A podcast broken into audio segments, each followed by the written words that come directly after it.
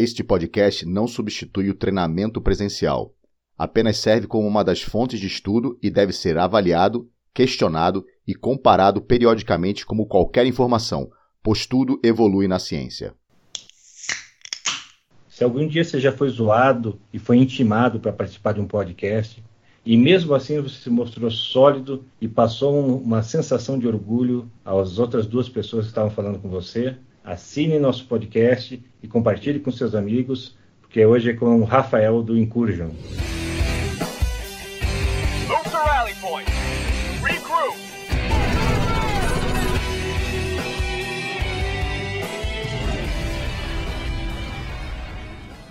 Seja muito bem-vindo, caro ouvinte, ao TACMED Podcast, o primeiro podcast sobre a PH de combate e a PH policial do Brasil. E nesse episódio número 12, temos convidado mais antes conosco aqui o nosso mestre Yoda do APH. Fala, Doc, boa noite. Boa noite, Aranha, tudo bem? Tudo tranquilo, e você, como é que estão as coisas aí? Tudo tranquilo, pouco frio, mas tudo tranquilo. Hoje temos um convidado muito especial, é uma pessoa que incentivou e, de uma forma geral, que fez a gente começar esse podcast. Então, eu gostaria de trazer aqui para vocês conhecerem um pouquinho ele e o grupo que, que ele tem, porque é muito bacana que foi por causa dele que a gente se inspirou para poder fazer esse podcast. Apresenta ele aí para a gente, Aranha. Exatamente, Doc. Quem está conosco aqui é o Rafael, do antigo Força Comando e do atual Incursion Group, um dos primeiros podcasts aí, um dos podcasts pioneiros da podosfera brasileira, voltado ao meio policial, voltado à, à moçada que está inserida nesse contexto. Seja muito bem-vindo, Rafael, ao TACMED Podcast. Muito obrigado. Ah, eu vou chorar se vocês falarem dessa forma assim, cara. Muito obrigado por me receber aqui. Tá com o Tom Clancy aí do, do, do, da área médica e o, o, Aranha. Meu, é uma puta honra estar aqui, de verdade, no podcast. E ainda mais vocês falarem que, de certa forma, o Incursion teve essa influência em relação a vocês criarem um podcast. Eu me sinto honrado demais mesmo. Eu nunca sei, nunca sei medir direito o que acontece com o, Força, o antigo Força Comandos do Incursion. A gente acabou gerando esse podcast. É uma puta honra, de verdade. Obrigado por me receber. Né? E foi isso mesmo. o primeiro podcast que eu, que eu fiz foi com você, né? Foi no teu podcast. Sim, sim. Eu nunca tinha feito antes. Eu sempre escutei muito podcast, mas nunca me veio na cabeça de participar ou, ou fazer um. Então, participando com o teu foi muito bacana, eu vi o resultado foi muito legal. E com o tempo você foi me incentivando e, pô, eu, eu, eu achei que, bom, vamos começar e vamos, vamos fazer como, vamos fazer esse podcast acontecer. Então, eu, tive muito, eu tive muito medo, na verdade. Eu falei, quando eu, eu, comecei a criar o podcast, porque na verdade eu sempre tive uma visão muito militante de algumas coisas e sempre quis impor algumas coisas que eu penso em relação à comunidade, ao serviço militar, policial, operacional. E eu falei, meu, eu queria convidar alguém para trazer alguma informação mais sólida para esse podcast. Aí eu pensei no toque e tudo mais, mas eu também tenho um grande problema em ter. É como se eu tivesse, Na verdade, é, é quase um um autodiagnóstico em si. Eu tenho.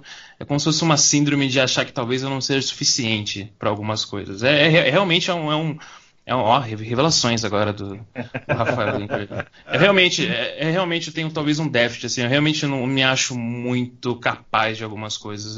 Tem um nome, existe o nome de uma síndrome. É seríssimo, existe o nome de uma síndrome em relação a isso.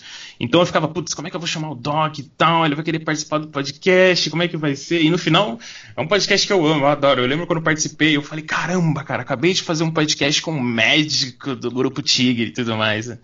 E, meu, foi legal pra caramba. Ainda a gente tem que voltar lá e falar bastante coisa. Mas o podcast.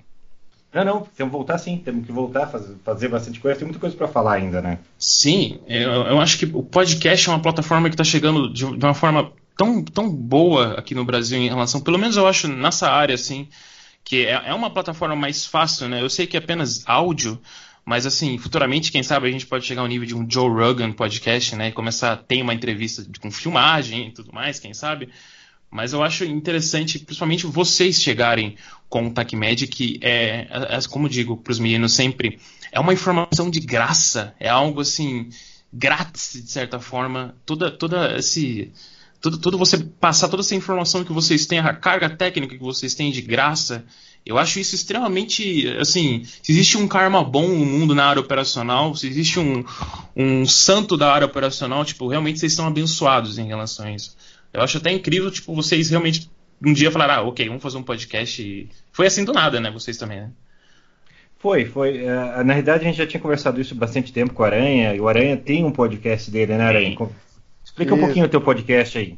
Então, é, existe um projeto que eu comecei lá em 2014, que é o Tactical Room, e eu também comecei a fazer o podcast do Tactical Room em 2015, né, voltado para a moçada que joga soft, que usa a plataforma, etc. E aí foi meio que natural. Mas na verdade, na verdade, aí como o Rafael tá falando revelações, o meu primeiro podcast, cara, foi feito em 2005, que era um, podcast na época voltado para a moçada que gosta de jogos militares, enfim. Então já tem muito tempo isso aí. Mas aí depois teve esse ato, eu fiz, comecei a fazer o, o podcast do Tactical Room, e quando o Doc falou que tinha interesse em fazer um podcast, falei, bom, vamos que vamos, eu sei mexer um pouquinho aqui e a gente vai, vai é, criando isso a quatro mãos, aí vamos ver como é que vai dar.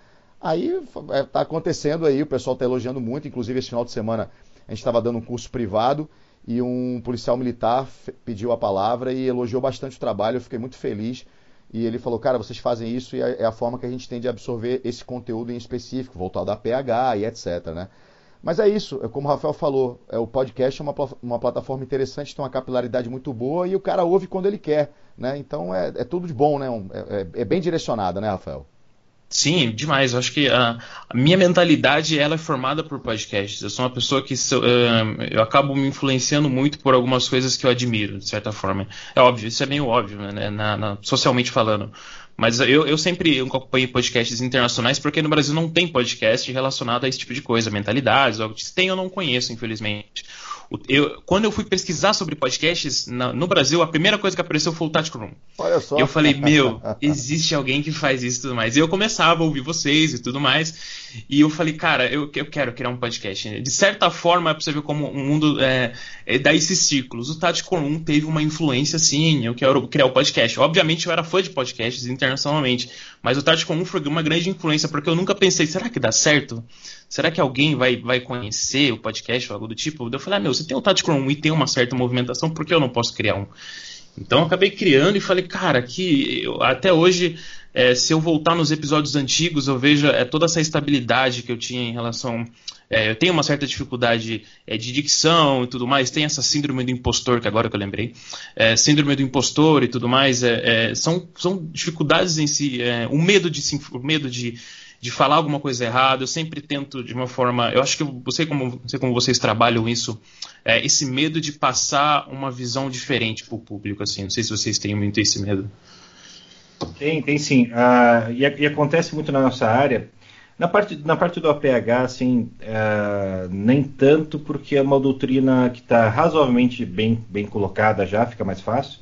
Mas na parte da balística, nessa parte que no Brasil tem muita deficiência, assim, porque uh, você, acaba, você acaba te colocando como especialista nisso, no meu caso, e eu nunca tive um treinamento formal na área, né, Rafael? Então eu, eu, eu aprendi com quem? Aprendi o quê? Eu, eu, eu, eu, fui autodidata, eu fui estudando sozinho, fui fazendo as coisas, baseado, baseado na minha formação, mas é, toda um, formação clássica disso na faculdade eu não tive. Então eu tive que ir atrás, estudar, é, estudo muito inglês, muitos livros americanos, os autores americanos, que no Brasil não tem, e, e acabaram me colocando numa posição de especialista da área, sendo que eu não tive treinamento é, tradicional, e eu falei, caramba, eu não sou, entendeu? Eu não sou, é, é síndrome do impostor, eu não sou, porque Sim. eu não eu sou médico, eu sou policial, eu não sou professor da área de balística, né? Mas é uma deficiência tão grande no país de não, não ter que uma pessoa que tem, que tem, que tem um olho é, vira rei, né? Então, a, a ideia agora é formar uma base aí para o pessoal em cima disso estudar mais e crescer nessa área, você sendo só um, um pilar de sustentação, né? Então, Sim. eu entendo, eu entendo, eu entendo bem a, a, tua sensação, porque pra, na tua área também não tinha nada quando isso começou, né?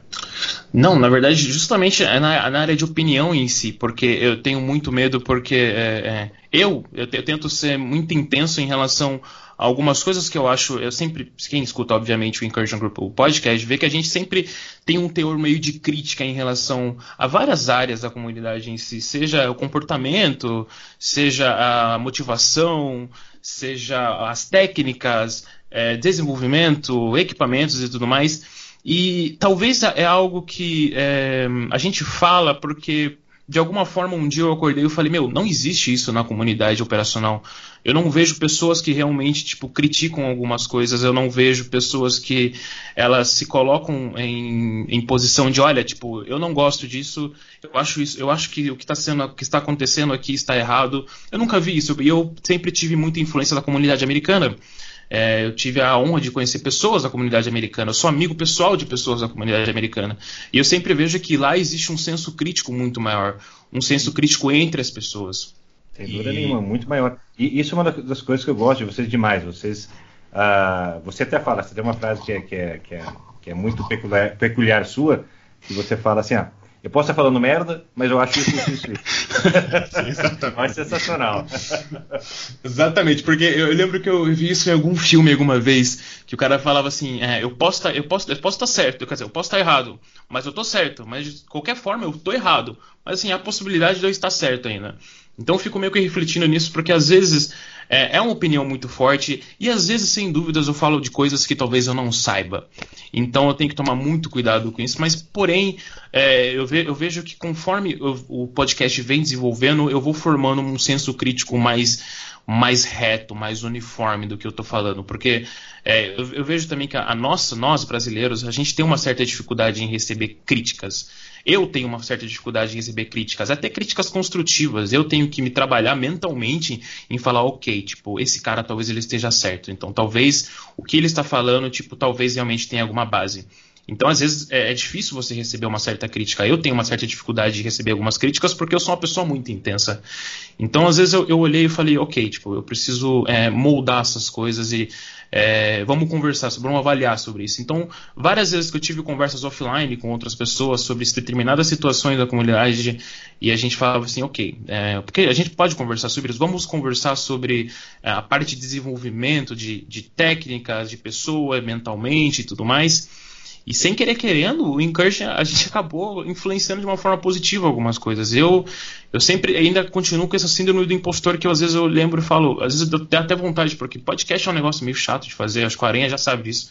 É muito complicado se editar e tudo mais, e gravar e ter uma pauta, ter tempo para poder fazer isso. E às vezes eu falo, putz, meu, é, dá uma desmotivada, mas eu lembro que ah, o quanto isso influenciou, sabe? O quanto tem pessoas em escolas de formações de oficiais superiores que se influenciaram no podcast e hoje eles estão aplicando de maneira positiva o desenvolvimento. Tem pessoas que falaram: olha, a minha unidade, a capacidade técnica da minha unidade estava em 2008 e graças ao podcast de uma ou duas pessoas ouvindo o podcast, hoje a gente está buscando, hoje a gente busca vídeos, hoje a gente quer ser mais técnico, a gente escuta o TACMED podcast. Isso é verdade, isso foi, foi algo dito mesmo. A gente usa o TACMED, a gente quer desenvolver, a gente quer estar ao nível superior, a gente quer ser aquilo que vocês falam sobre pessoas na, na área, na, na, com capacidade na área internacional e tudo mais, pessoas que querem ter essa criar essa mentalidade de ensino. A gente estava falando offline aqui sobre o podcast, sobre o como é difícil a gente é, essa plataforma podcast às vezes crescer no Brasil. Eu acho que vocês que dão aula e tudo mais, que, que ensinam técnica, vocês podem dizer melhor. Mas é difícil você. Não é você dar aula, ensinar, é difícil você ter a mentalidade de querer aprender. Pelo menos é o que eu, que eu acho. Acho que. Eu não sei como é isso no Brasil, mas acho que a, a mentalidade de querer aprender é algo bem difícil de, de desenvolver, pelo menos na área operacional, ou não. Está mudando, está mudando bastante. Assim. A gente vê uma mudança muito boa nos últimos 10 anos, 8 anos talvez uh, que o pessoal está começando a ter interesse, o pessoal está começando a sair um pouquinho da, da casca deles. Uh, isso na Polícia Civil, pelo menos grupo de, de, operações especiais na Polícia Civil, isso é um pouco mais livre, mais fácil, gente tem uma certa liberdade de treinar com quem a gente quiser, como a gente quiser. Mas na PM a gente está vendo isso, e a, a PM é um Sim. pouco mais fechada, militarismo, existe uma, vai fazer um curso na PM, precisa fazer é, para todo mundo, tem que fazer seleção, tem que fazer não sei o que lá. Então é um pouco mais, é um pouco mais difícil, mas mesmo assim a gente está vendo uma abertura muito maior do comando para isso. E eles estão vendo que. Porque a tendência de você fazer aquilo, você achar que você é a melhor pessoa que faz aquilo no mundo, né? Uhum. E, e, provavelmente não é. tá, tem, tem uma grande chance de não ser. E, e, quando você vê outras pessoas fazerem, vai acontecer duas coisas, né? É, ou você vai ver que realmente você sabe mais ou está melhor, né? Então já é alguma coisa positiva, ou você vai ver que realmente tem outras opções de fazer aquilo e que talvez seja melhor que a sua. Então, Sim. aprender a conversar com outras pessoas é sensacional. Uh, e você fazer isso que você faz, você dar esse tom crítico nas coisas, é uma coisa sensacional que faz, por mais que a pessoa não concorde com você, faz ela pensar, faz ela se botar em xeque. Será que nós estamos fazendo melhor? Será que a gente não pode procurar alguma outra coisa? É, então, você cria, obviamente, tem pessoas obviamente que não vão que não vão aceitar e não vão ser tocadas por isso, mas uma grande parte das pessoas você consegue tocar e que elas consigam realmente é, reavaliar e reavaliar seu treinamento, reavaliar suas atitudes, sua posição e mudar isso, né?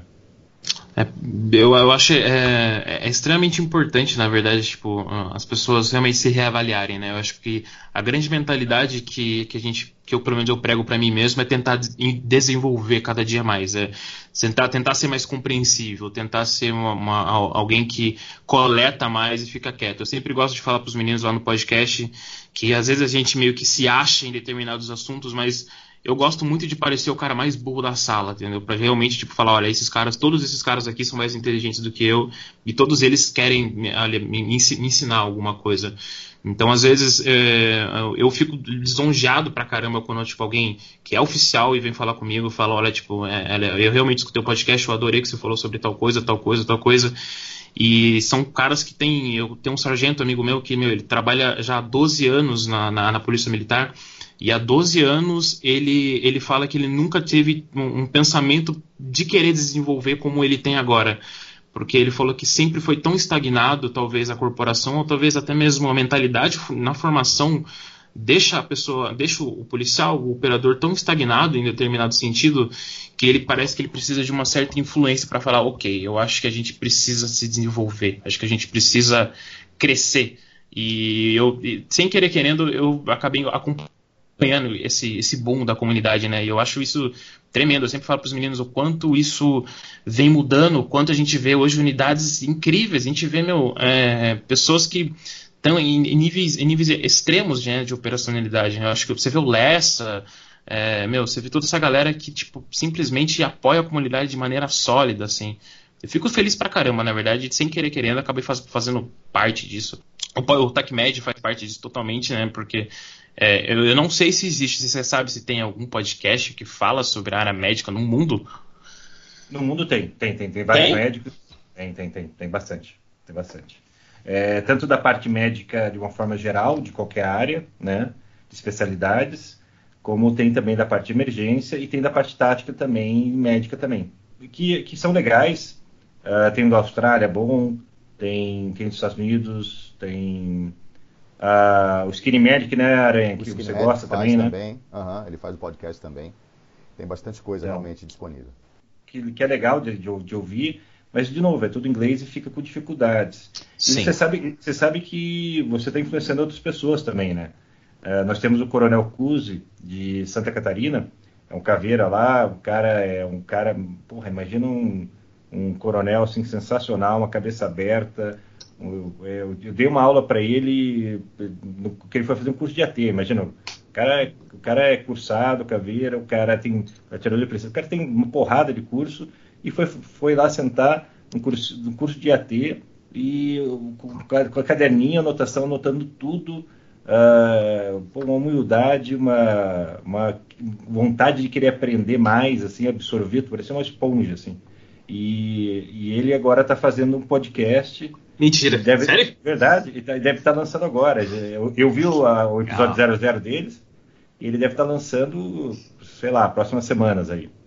Caramba, mano, que legal. Eu fico feliz pra caramba. Eu, eu, eu, imaginava que talvez o podcast ia chegar tão pesado na, na área policial, enfim. Mas e é bom, né? Porque às vezes não tem tempo. Eu acho assim, a parte, a vida, a vida operacional, eu acho que ela, ela vocês podem dizer com toda certeza que ela vive de deslocamentos, né? Então, meu, eu particularmente eu escuto muito podcast viajando. Então, essa possibilidade de escutar podcast viajando, tipo, para mim é excelente. Eu faço viagem de duas, três horas e duas, três horas de ida e volta, eu escuto dois podcasts assim. Então, acho que o podcast ele concede isso, né? Não é, não é, é uma carga altíssima de informação, uma carga altíssima de entretenimento por si só de uma área que você conhece, de uma uma área que você gosta né, e normalmente 50 minutos a duas a três horas, então você não perde tempo vendo vídeo ou distraído, você está fazendo outra coisa, mas está ouvindo podcast, pelo menos. Pelo menos é o que eu faço, eu não sei como é que vocês escutam podcast. Eu faço a mesma coisa, eu escuto, eu escuto dirigindo, às vezes escuto em casa com fone, mas uma coisa que eu gosto de ver, do, do que a gente recebe feedback né, do pessoal, é o pessoal escutando na viatura, no meio do, do, do patrulhando, escutando a viatura, os caras mandam foto da viatura e, passeando, escutando. E correndo, né? O pessoal correndo também, eles falam que eles vão correr, fazer exercício e ficam escutando podcast. Então você que está correndo aí, acelera teu pace que está muito devagar. Bora! eu, eu, particularmente, eu já corri extras, é, é, quilômetros extras justamente para terminar de ouvir um podcast. É influenciador, na verdade, escutar um podcast. Pegar um podcast do David Goggins falando para você que você é um fraco, fudido, para mim é a maior influência possível. Falar, não, tipo, deixa eu correr mais um quilômetro agora. Ô, Rafael, você. E você tá... era. Então, eu ouço podcast no carro, geralmente indo para o trabalho, em casa também no fone, eu, eu escuto podcast. E eu vou fazer uma pergunta para o Rafael: é o seguinte, eu vejo vocês do Incursion falando muito sobre a questão da comunidade e você traz muito uma, uma visão de uma comunidade eh, norte-americana. Você cita muitos exemplos, né? você traz convidados, inclusive, que são de lá. E, e, e a gente sempre busca uma, uma, certa comparação, né? como uh, se eles é, tivesse uma comunidade mais sólida e etc. E a gente está construindo isso ainda aqui no Brasil, né? E aí a gente fala o sangue latino, a questão do ego, a questão da, da, das, das, ilhas de, de, de, conhecimento, né? Que agora estão se falando, como o próprio Doc falou aí, a Polícia Sim. Militar já está abrindo um pouco isso, e outras polícias também, e a gente vê quanto, quanto essa troca é rica. A gente ainda está muito longe daquilo que você espera e, da, e daquela experiência que você tem de troca de ideia com os norte-americanos, cara. Olha, eu acho que não, a gente não está tão longe. Eu, eu, acho que é um fator humano muito grande em relação a ego e tudo mais, como as pessoas, as pessoas se posicionam. Eu acho que, na verdade, é um, é um pouco da falta de, talvez, influência. Talvez a gente esteja acostumado tanto com o normal, de cada um no seu canto e tudo mais. Eu lembro que eu comento com os meninos o quanto tempo é, a gente demorou para ter um desenvolvimento de combate ao tráfico de drogas e combate ao crime no Brasil, justamente porque as agências não conversavam. Acho que o Doc está bem familiarizado com isso. Antigamente as agências não se conversavam, né? Não tinha tanto contato uma agência com a outra, é, uma força com a outra. Até tinha, obviamente, mas assim, não era como é hoje, como, como o programa Vigia e tudo mais e não tinha interagências. Quando teve, meu, interagências é algo extremamente, extremamente novo, né? Tipo, essa estimação que teve em, de várias unidades de operações especiais e tudo mais. Então, assim, eu acredito que é algo que vai crescer porque existem pessoas que querem isso, existem pessoas que agora sim elas perceberam que a gente precisa ter uma comunidade sólida de pessoas que se ajudam, que elas estão lado a lado, tipo, elas realmente, tipo, olha, eu, eu te dou suporte com isso, tipo, meu, você precisa, tipo, de ajuda em relação a isso, eu te dou esse suporte, porque não, eu não foco no seu ego, eu não foco na sua imagem, ou porque você é operações especiais, ou porque você é policial, eu foco na sua pessoa em si, o quanto você quer ajudar a comunidade em si, eu acho que existem várias pessoas na comunidade, vocês, existem outras pessoas que realmente têm esse senso de comunidade, esse senso social, a, a, a, o, eu digo a comunidade em si, toda a, literal, comunidade literalmente em si, as pessoas se apoiarem e falarem, olha, tipo, vamos apoiar um ao outro e vamos construir uma comunidade sólida em relação ao desenvolvimento tático, desenvolvimento, desenvolvimento de mentalidade, vamos ajudar um ao outro. E isso vem crescendo no Brasil. Eu acredito que há pouco tempo atrás não tinha, infelizmente. Eu acho que por conta de. Talvez, é, lógico, redes sociais e tudo mais. Hoje em dia é tão fácil você entrar em contato, é tão fácil a gente se falar e se apresentar e falar: olha, tipo, eu sou isso, talvez isso seja isso, mas, meu, eu quero apoiar você de alguma forma. Eu, eu acredito que é algo que vem crescendo no Brasil. Eu acho que a maior demonstração, acho que talvez é o que está acontecendo aqui, a gente está conversando e tudo mais é, falando sobre isso e de pessoas que enxergam isso de maneira, de maneira mais crescente, de que elas querem desenvolver isso, porque para mim particularmente eu vendo eu, eu vendo eu passo essa cultura mas ao mesmo tempo penso na pessoa. Eu não ligo muito para a instituição eu não ligo muito para qual instituição para o seu curso. Eu ligo mais para a pessoa em si porque ela o que ela pode proporcionar para as outras pessoas. Ela é é um, é um defensor da lei, é uma pessoa que está ali nas linhas de defesa e ela quer um suporte, porque da sociedade em si a gente não tem. Da sociedade em si já não apoia forças policiais. Eu acho que já é uma, é, é uma coisa, não sei se vocês concordam, eu acho uma, totalmente, uma, uma, causa perdida muito grande, assim. Porque nos Estados Unidos a gente já vê que já é uma causa praticamente perdida com todos esses essas protestos e tudo mais. E aqui no Brasil, eu até queria a opinião de vocês sobre o que vocês acham da, da parte é, da resposta, eu digo da, da, comunidade em si que não gosta da polícia aqui no Brasil, que é algo assim que eu realmente eu acho que é uma causa tão perdida que eu acho que a gente deve, sabe, se acolher, se ajudar e falar ok, sabe, tipo, dar aquele let it go, porque não tem o que se fazer, tipo, vamos fazer a nossa parte, serem pessoas mais profissionais, tentar ser mais profissional, tentar ser mais humano, se afastar um pouco daquela antiguidade que era a polícia antigamente, que eu particularmente não sou tão fã. Eu sei que muitas pessoas na comunidade ainda pregam aquela é, olha, meu, saudade da época que a polícia fazia tal coisa, tal coisa e tudo mais, mas o crime desenvolveu, as pessoas desenvolveram, a sociedade desenvolveu. E hoje em dia, muita coisa do passado não cabe hoje no policiamento do futuro. Isso é direcionado a mais à comunidade policial. Então já é uma visão muito pesada, que eu acho minha, que eu tenho dificuldade às vezes em expressar e falar, porque muitas pessoas discordam. Mas eu acho que, eu não sei qual a opinião de vocês em relação a isso, como é para vocês, tipo, ter uma nova abordagem em relação ao contato mais humano em si na área policial, não sei como é. E também a opinião de vocês sobre também a, a, a visão, a visão comum da população. Então, é, Rafael, o que eu vejo, assim, bastante, bom, falar da questão da parte americana e a parte brasileira, a parte nacional, a visão americana é, é, bem diferente de uma série de coisas, desde treinamento, a visão profissional e, a questão de críticas que você tinha falado antes. O americano ele, ele aceita críticas e, e, ele é feito através de críticas e feedbacks, tá? Eu posso chegar para você, ser um colega meu, e falar, oh, Rafael, você fez cagada aqui, tá? Você errou aqui, você errou aquilo outro, você tem que melhorar isso, aquilo outro, tá ok? Você vai falar, tá ok. Ok, vamos sair, vamos tomar uma cerveja então. Então vamos. Se faço isso no Brasil, o cara fala, fala para ele, vamos tomar uma cerveja depois, depois fazer uma crítica para ele, ele manda tomar no cu. Porque ele acha que eu tô fazendo, tô fazendo para você, Rafael. Não, eu tô fazendo para você, policial Rafael. Não você, pessoa Rafael. Pessoa Rafael, a gente vai sair, vai tomar. Então, separar o seu profissional do seu pessoal uh, é, é, extremamente importante para conseguir aceitar críticas. O americano ele é muito assim. Ele aceita críticas muito bem porque ele entende que, é o, que você está fazendo essa crítica profissional para ele melhorar como profissional, não como pessoa. Pessoa é outra coisa. Então, é, é, uma, é, um, é, um, é interessante isso, aceitar isso. Eu, eu, gosto muito de receber críticas. Uh, depois de todo o curso que eu dou, eu falo, pessoal, críticas. Ah, o curso foi muito bom. Eu falei, não, legal, legal, elogio legal, mas eu quero crítica. O que, que você acha que dá para melhorar? Vocês viram que, que eu errei? Caramba. Entendeu? Porque eu falo para ele, o curso só melhora com aquilo que vocês me falam. Porque eu tô achando que tá, às vezes estou achando que tá ótimo. Porque a minha visão, às vezes, e que minha visão é que eu estou dando o curso e que vocês estão entendendo e às vezes não estão. Então, se não entendeu, se achou que alguma coisa podia ser melhor, cara, e as melhores exercícios, as melhores coisas do meu curso, tudo, tudo de crítica de, de aluno. Olha, melhor, eh, dava para melhorar aquilo, dava para melhorar aquilo outro. Pô, você fez aquilo que podia ser desse jeito. Você fala, caramba, é tão, mais, tão melhor fazer desse jeito que está me falando e eu não, nunca tinha pensado nisso. Então você só consegue crescer assim se você abrir teu coração e deixar a crítica entrar. E obviamente você pesa a crítica, você analisa, você tem que ter uma visão crítica em cima dela para saber se aquilo é aplicável ou não. Mas é, você tem que deixar a crítica entrar, você só cresce assim. Tá?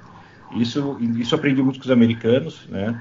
Uh, e, e, de novo, é, a debriefing de, de situações de, de, de, missão a gente faz e, a, e você aprende muito com o debriefing. De, o cara fala, olha, nessa missão aconteceu isso, você foi bem nisso, eu vi você fazendo aquela cagada, vamos, todo mundo errou nessa parte, vamos treinar essa parte mais, porque tá, tá, tá, tá, tá defasado, está faltando, tendo problemas.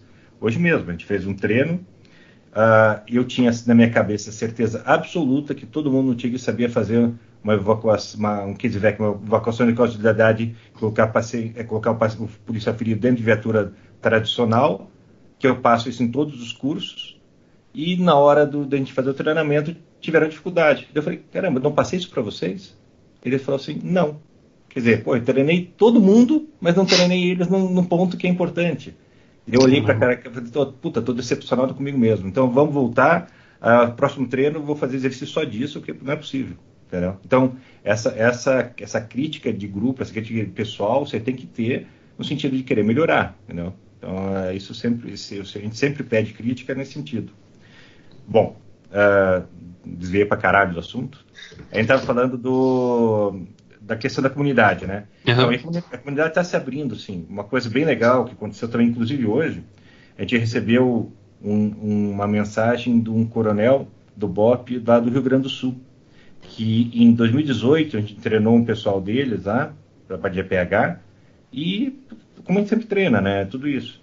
E daí ele, esse coronel mandou uma, uma mensagem hoje querendo, querendo um de nós, do Tigre, para fazer um curso que é deles, que é fechado deles, que o primeiro aquele curso que eles vão abrir para estrangeiro é agora, está é, tá na sétima, oitava edição, e o primeiro que eles vão abrir para estrangeiro é esse, e ele, ele queria alguém do Tigre lá, porque a gente em 2018 abriu espaço para eles, e que e gostaria muito para trocar experiências, de, de, ter, de ter visão de fora de, de, sobre esse assunto, que sabe o que a gente faz. Então, é, olha que legal.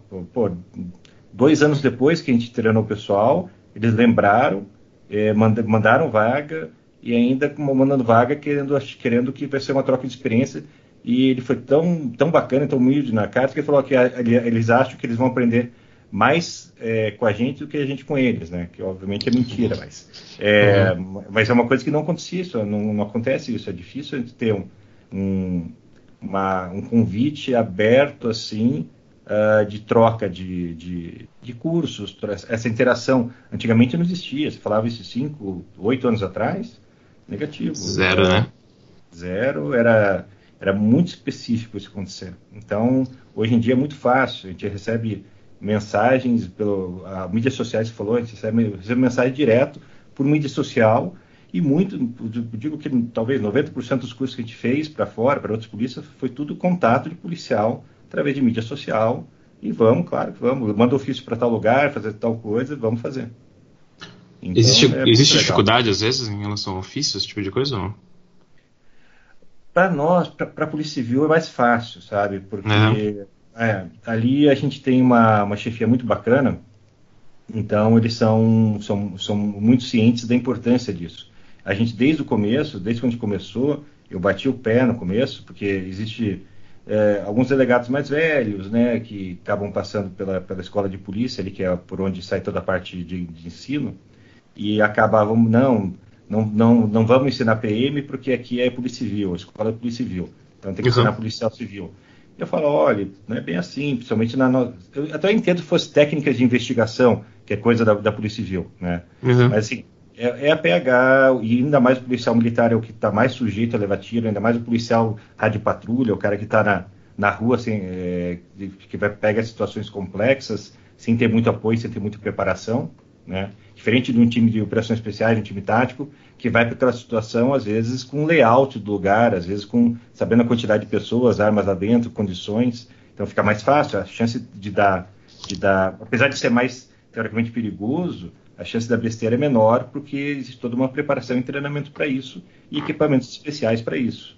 Sim. O cara que está na rádio patrulha, está ele, o colega dele, com, com uma pistola e vamos resolver, às vezes, uma bucha que é monstruosa e dá cagada. Então, esse cara precisa de treinamento APH, esse cara que vai se, vai se machucar.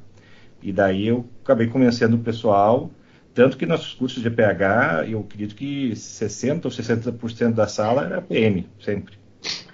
É, eu, eu acho o crescimento disso tão, tão assim, de certa forma, tão gigantesco, porque é, se você voltar no tempo, pelo menos há cinco anos atrás, a quantidade de de pessoas que. de, policiais que morreram por, por, questões que eles não tinham conhecimento. Aqui em São Paulo, quantas vezes já aconteceram? É, existia um fato próximo, relativamente próximo de mim, que é uma policial, uma Fox, ela levou um tiro na cabeça e, meu, zero, assim, ninguém tem preparo, ninguém se prepara, porque já, já, é uma situação estressante por si só, já é uma situação de altíssimo, de, de altíssimo nível de estresse, então, sem treinamento algum, quantas vidas foram perdidas em relação a isso? Existe um documentário, é, Cruz de Sangue, eu sempre, sempre me emociono quando eu penso nisso, porque policiais em si que família, é, é, assim, é um dos motivos de eu ter criado o Encouragement em tentar passar esse tipo de coisa, porque eu me emociono todas as vezes que eu me lembro disso, todas as vezes que eu me lembro desse documentário do Cruz de Sangue, que é o trabalho da PM Vítima aqui de São Paulo, que eles trabalham é, investigando a morte de policiais e tudo mais. E é um documentário que eu não posso nem lembrar. Então, sempre quando eu lembro, todas as situações foram armas de fogo, todas as situações foram emboscada ou algo do tipo. E se voltar no tempo, esses policiais morreram é, pela questão do ofício em si, mas sem dúvidas um ou outro poderia ter sido salvo se não fosse, fosse pelo treinamento, fosse pelo, pelo sempre essa, essa mentalidade em si de, de, ter, ter a capacidade de ajudar, entendeu? Eu não consigo nem, nem descrever, na verdade, isso. E, meu, sempre se eu parar para pensar muito assim, é, é até pesado para mim mesmo, porque a quantidade de vidas que pais, mães e filhos que morreram e faleceram por conta da falta de empenho, talvez, do, da instituição, do Estado, ou de uma falta de desenvolvimento, ou talvez porque o fator humano em si impediu que as pessoas buscassem treinar treinamento. Então é, é algo bem pesado de se pensar, assim, para ser sincero. Sim, porque você tem, você, tem, você tem perdas de vários níveis, né? Você tem a perda do Estado, que perde, perde um agente de segurança que é caro para o Estado construir, né? É caro para desde um, um, um, operador básico a um operador avançado. Você tem a, você tem a, a perda do, das, dos próprios operadores que são amigos deles, que sentem a falta e é toda a carga emocional que é perder um colega em combate, né? Por uma situação que não deveria acontecer aquilo. E aí você tem toda a questão da família, pessoal, que talvez seja a maior carga de todas, de um filho que vai deixar de ter um, do pai do lado, né? É, vai, vai, vai crescer sem o pai, sem a mãe, né, sem o avô, sem o tio. Então existe toda uma carga emocional de vários níveis que, se a gente conseguir reduzir isso, é, é, é, extremamente importante. Como que a gente consegue reduzir isso? Treinamento para evitar né, que aconteça esse tipo de coisa, de policial que seja baleado com a própria arma, aí entra todo o pessoal que faz proteção contra a retenção, nós temos o Charnesk, né? Sim, nós temos sim. o pessoal, o Pacato, o Alvinho da DOE também, que faz um trabalho sensacional disso. Uh, você tem toda a questão de táticas e técnicas de sobrevivência policial, tem pessoas aplicando isso em cursos muito legais. O pessoal da, da, da TESP de, de, de, de, Brasília é muito bom disso. Sim, uh -huh, uh -huh. E agora o pessoal da, da Black Spear de Santa Catarina também está fazendo isso. Tem várias outras pessoas que fazem isso no Brasil muito boas, estou esquecendo de vários. Uh, e, e daí o, a última coisa é deu tudo isso deu tudo errado e você foi baleado o que, que tem que fazer aí entrou o PH o PH é é a última das, última das, das, das soluções para sair vivo daquilo. E ele tem que saber, porque ninguém quer, quer usar isso, ninguém quer. quer uhum. ter, é como se fosse seguro, você paga para não usar, para não ter. Porque quando tiver que usar, vai ser uma situação muito complexa e que você, infelizmente, vai ter que saber usar, mas você não quer, né? o fator estressante de, de você estar tá numa situação dessa, eu, eu, eu, penso assim, eu, pelo menos acho que você pode falar um pouco sobre isso, é, o nível de estresse em relação a isso. É, o, quanto os, meu, relação ao batimento a parte biológica em si, né, os batimentos cardíacos e tudo mais, você lidar com a situação com o seu, seu amigo, né, o seu irmão foi baleado e como é que você vai agir em relação a isso? Ah, é, você passa isso no curso, né? Passo. A gente, a gente fala de trocar a chave.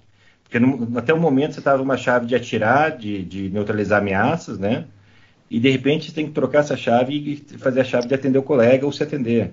Então que é outra, que é outra, é outro drive assim para você para você fazer isso. E você tem que mudar essa chave e o complicador é além de, outro, de várias coisas de, de batimento cardíaco alto, de geralmente é baixa luminosidade, tem uma série de coisas. Você tem esse, esse envolvimento emocional que é muito difícil, até para médico. Dentro da comunidade médica, a gente tende a não atender, não atender parentes. Né? Você não atende parentes porque claro que você pode entender, mas é uma, mas é uma orientação que você não atenda, porque se, se naquele parente você fizer uma besteira ou você deixar de diagnosticar alguma coisa que era teoricamente simples, mas você passou batido, aquilo vai te culpar o resto da vida. Então a gente sabe que atender pessoas que você gosta, pessoas que têm relação emocional, não é uma boa coisa porque te, te, vai te nublar algumas coisas. Ou você vai fazer coisa demais que não precisa, ou às vezes você vai querer fazer de menos e menosprezar. Então, a gente já sabe isso na parte médica, na parte policial é o que eu passo para eles. É muito difícil você atender um colega que, é, que você gosta dele, que é teu amigo, que você tem relação emocional com ele, que é padrinho de casamento, uh, você é padrinho da filha dele, tem, é, são anos juntos, né?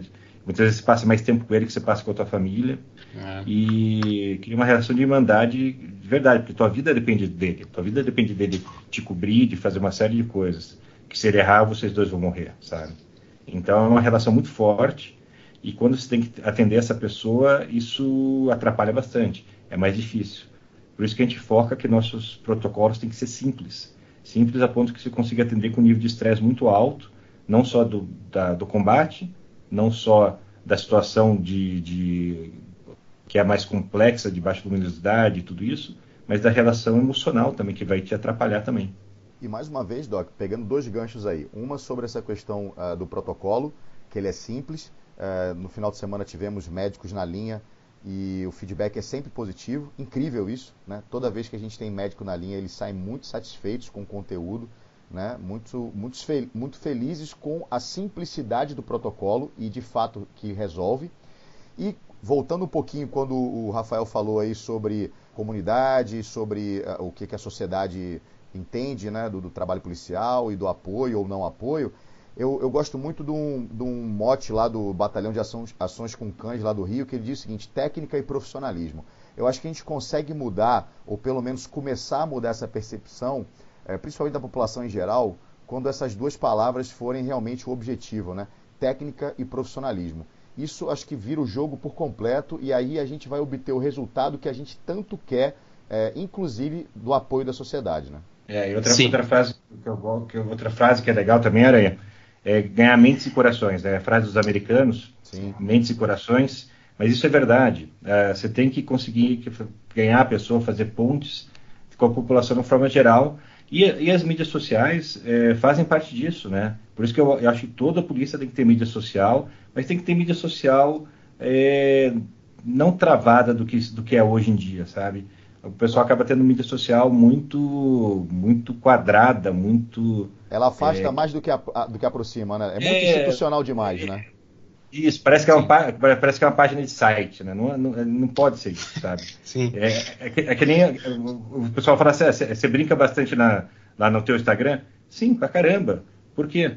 Porque vai criar duas coisas, vai, vai criar uma intimidade maior com quem está vendo, com quem está lendo, e vai diminuir a distância, porque ah, ele é policial, ele é médico, eu não vou perguntar uma coisa boba. Não, pergunta mesmo. A gente brinca, tira sarro, conversa junto, eles tiram sarro de mim, a gente tira sarro deles, a gente bate papo, isso diminui as distâncias e faz com que ele se sinta mais próximo da gente e tenha, e tenha a segurança de poder perguntar uma dúvida que, que ele acha que é boba, mas na realidade não é. Se ele está com essa dúvida, não é, não é, não é bobo, né?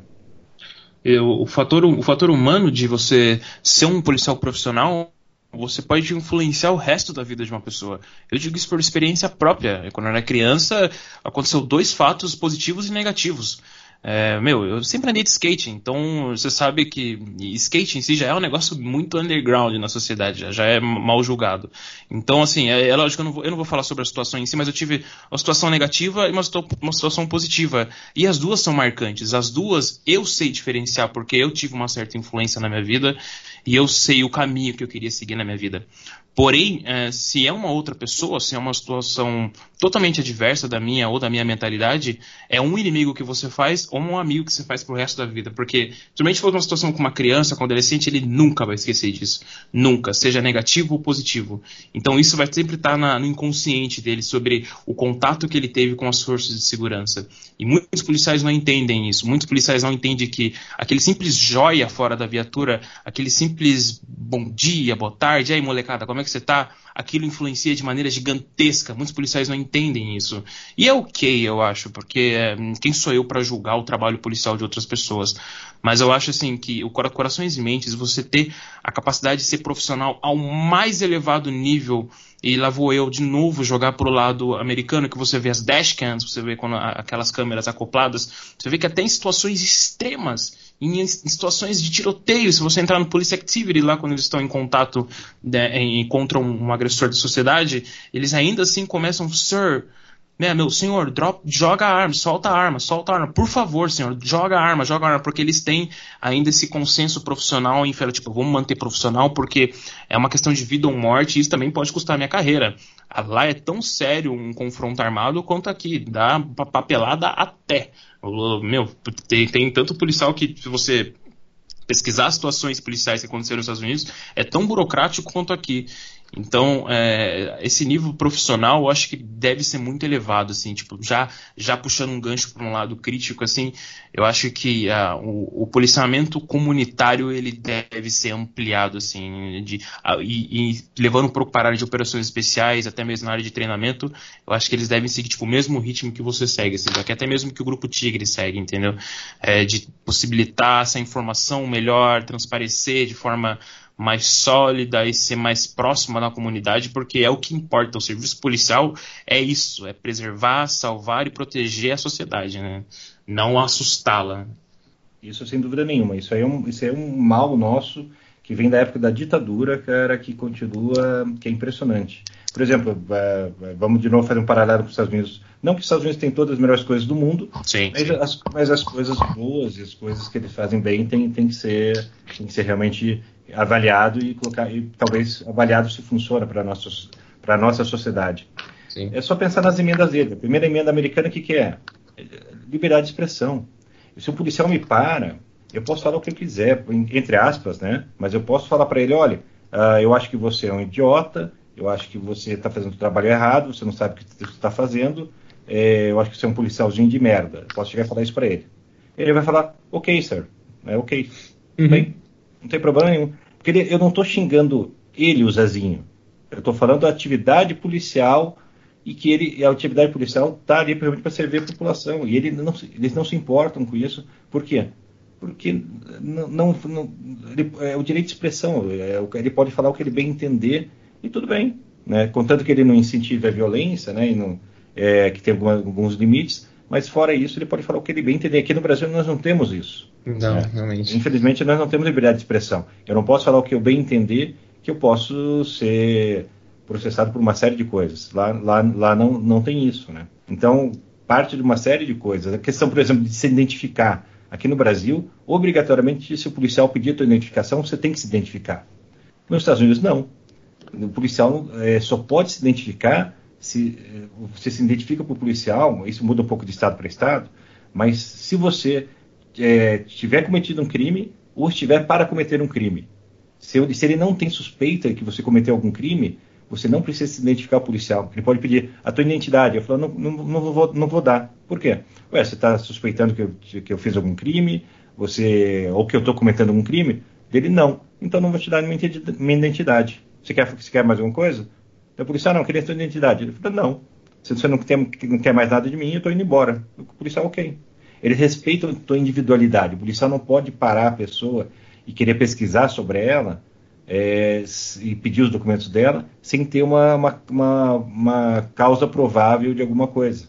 Então, no Brasil não, no Brasil você pode parar qualquer pessoa, pedir identidade e ele é obrigado a dar identidade. Sim. Então isso é um pouco diferente lá. Eles prezam muito pela liberdade da, da, da pessoa, isso é uma coisa muito boa. E os policiais, uh, de uma grande maioria, eles têm aquela questão de meu trabalho é prender, é prender o, o, cara. Eu não quero atirar nele, eu não quero matar, eu quero prender ele e o juiz decide o que vai acontecer com ele. Sim. Isso é uma coisa que eles têm também que a gente acaba querendo ser, ser tudo, inclusive carrasco, executor. Uh, e a gente, por uma questão muito emocional daquela situação, e que às vezes você tem que ser um pouco mais profissional e menos emocional, né? Sim, é, até porque, é, como eu falo para as pessoas, é, muitas situações de impulso e situações não profissionais causam a carreira.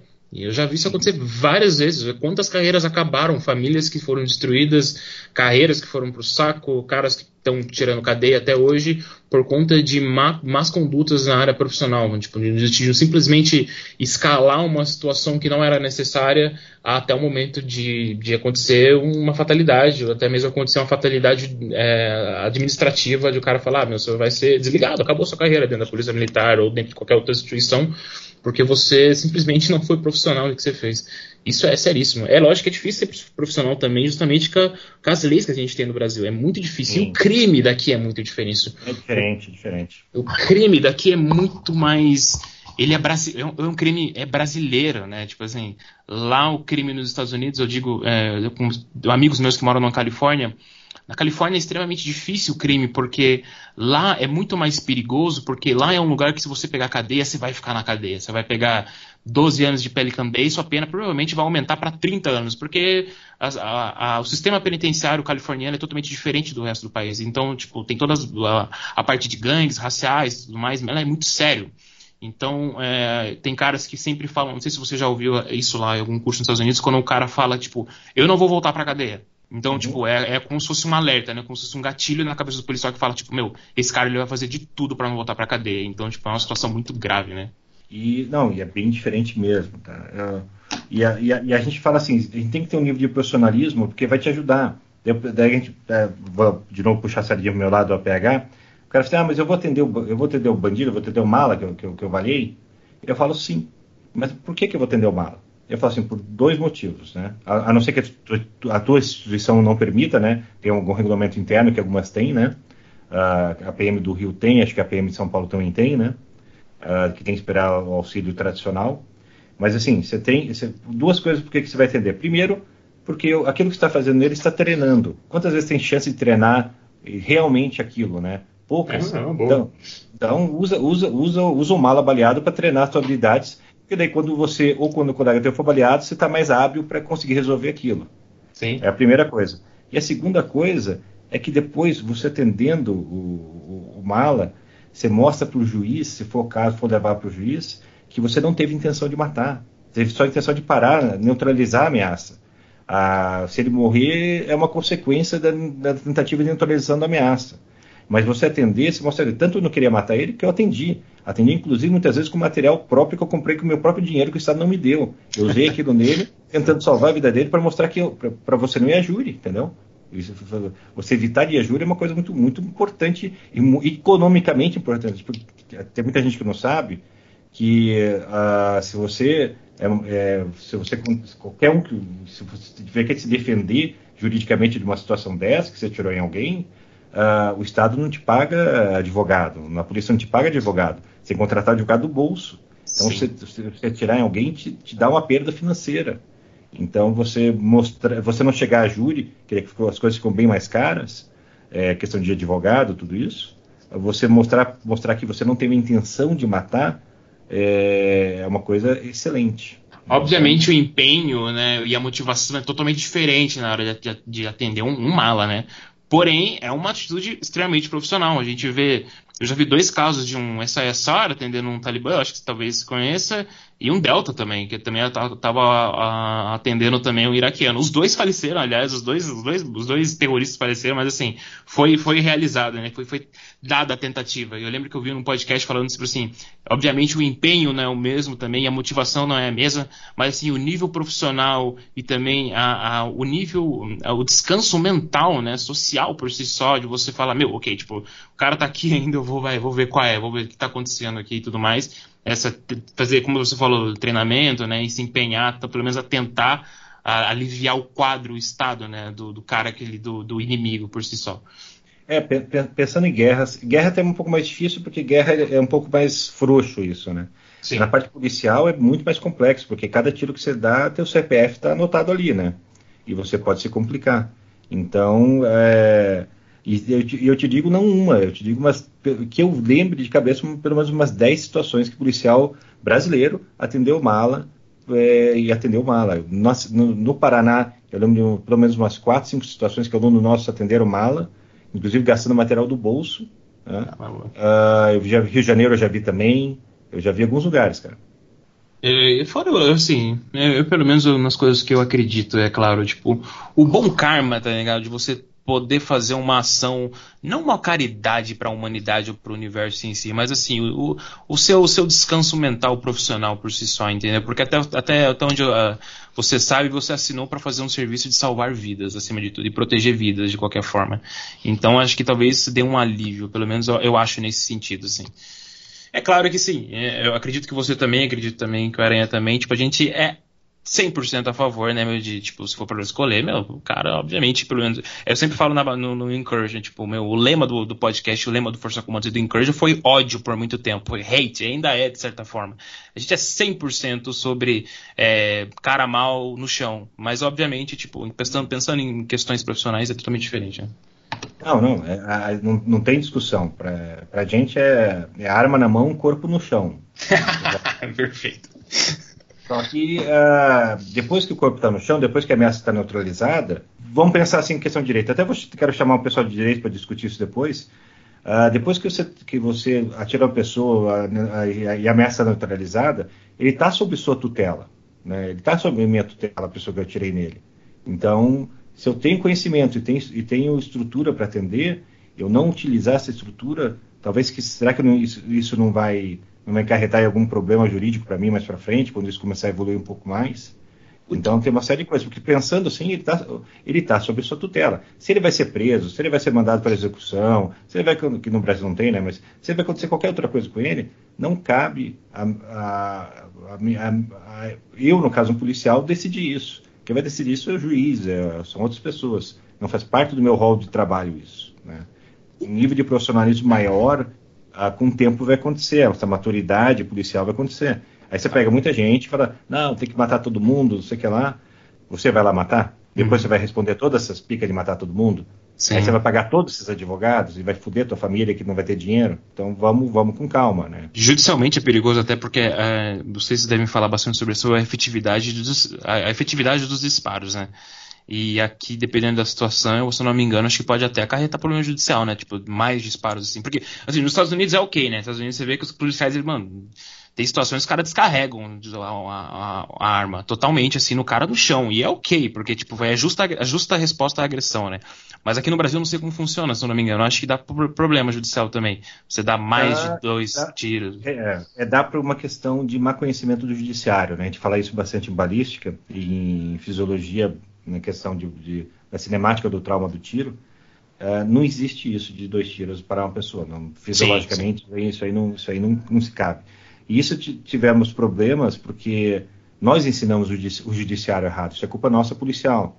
A questão do double tap foi uma teoria que, que é uma teoria totalmente falha, não, tem vários erros, não, que não existe fisicamente e, e biologicamente, tá? Uh, aí teve, uh, por exemplo, uma coisa, uh, talvez polêmica que eu fale, eu vou falar, o método Giraldi.